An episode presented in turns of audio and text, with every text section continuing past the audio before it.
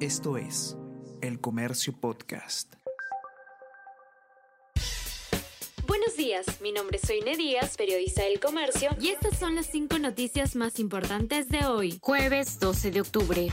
Al menos 130 peruanos varados en Israel piden apoyo del Ejecutivo. El Perú aún no coordina envío de aeronave para repatriar a connacionales atrapados en zonas de guerra. Muchos de los compatriotas decidieron irse por su cuenta a Jordania, Egipto y otras naciones. Argentina, Brasil, Chile y muchos otros países ya han rescatado en diferentes vuelos a sus ciudadanos cuestionan al gobierno de Boluarte por no atender a compatriotas. Políticos rechazan lenta reacción del país y sugieren que se envíe al Estado hebreo el avión presidencial que está en Europa prófugo Cerrón se burla de la policía con mensajes desde la clandestinidad. Vladimir Cerrón, quien sigue prófugo de la justicia desde el 6 de octubre, cuando se le dictó tres años y medio de prisión efectiva, lleva pronunciándose a través de redes sociales y no tiene reparos en burlarse de la policía por no ubicarlo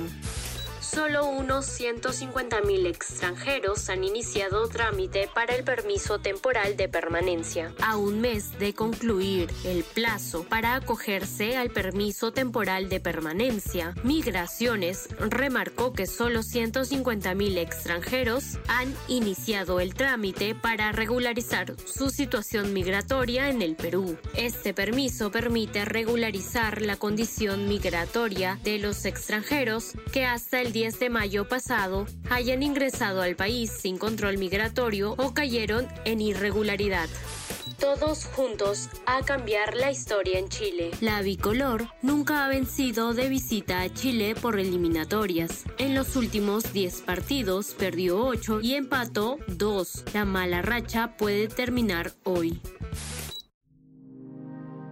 El Comercio Podcast.